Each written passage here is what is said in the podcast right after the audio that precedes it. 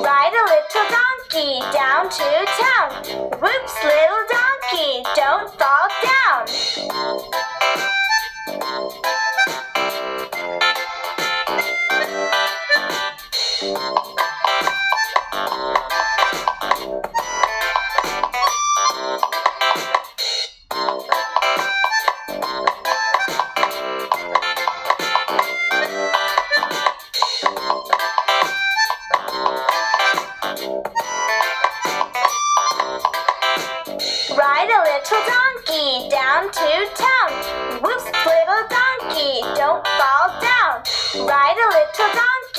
Down to town.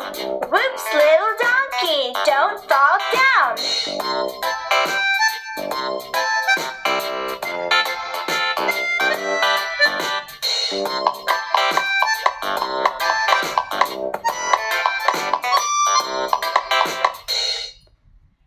The little donkey. Ride a little donkey down to town. Oops, little donkey, don't fall down. Ride a little donkey down to town. Oops, little donkey, don't fall down. Little donkey. 小朋友们，你们知道阿凡提骑的那个小动物是什么吗？它就是 Little Donkey 那只小驴子哦，而且是一只聪明的小驴子。你们有没有听过一首儿歌？我有一头小毛驴，我从来也不骑。这首歌曲里面唱的就是 Little Donkey，Donkey 小毛驴儿，Donkey，Donkey 驴子。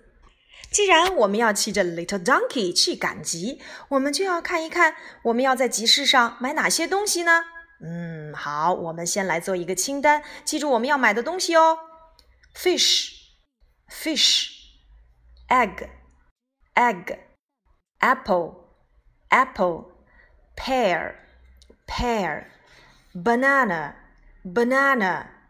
哦，小朋友们，既然我们要去买东西，就一定要记好这些物品的数量。How many apples can you see? How many apples can you see? 你看到了多少个苹果呢？Eight apples. Eight. How many fish can you see? Six. Six fish. How many eggs can you see? Seven. Seven eggs. How many pears can you see? Nine. Nine pears. How many bananas can you see? Ten. Ten bananas. 没错，我们如何把数字和这些食物要买的东西联系在一起呢？ 我们只需要用数字加上我们的这些食物单词就可以了。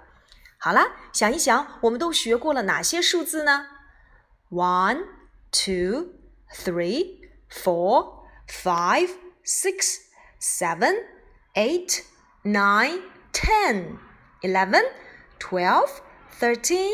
Fourteen, fifteen, sixteen, seventeen, twenty. 哇哦，何老师能够一口气从一数到二十呢。那接下来去看一看你家里有多少种水果吧。How many apples can you see? How many bananas can you see? How many pears can you see? Oh, how many food can you see? How many fish can you see? How many eggs can you see? How many people can you see? How many boys can you see? How many girls can you see? 我的问题来了，请问你们班里有多少名男生和多少名女生呢？How many girls? How many boys? 去数一数，把正确答案告诉何老师吧。哦，我们赶完了市集，买到了食物，吃到肚子里，yummy！好啦，大餐一顿，it's yummy！你买的水果好吃吗？It's yummy！如果不好吃，我们要怎样表达？It's yucky！Yummy！Yucky！还记得我们在 Hello Teddy 当中所学到的味觉单词吗？好吃的，yummy；难吃的，yucky。酸的 sour sour，咸的 salty salty，甜的 sweet, sweet.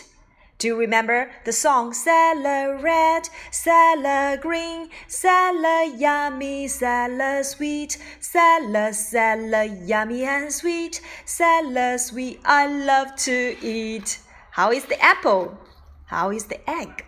How is the fish? How is the pear? Oh, how is the fish? It's salty. How is the banana?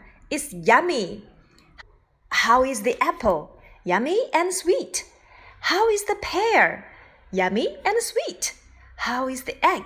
Yummy. Yeah. How many？这是我们今天所讲到的第一个句型结构。有多少？提问数量。第二个呢，我们要复习就是以前我们所学到的味觉单词。How is? How is the cake? How is the pear? How is the banana?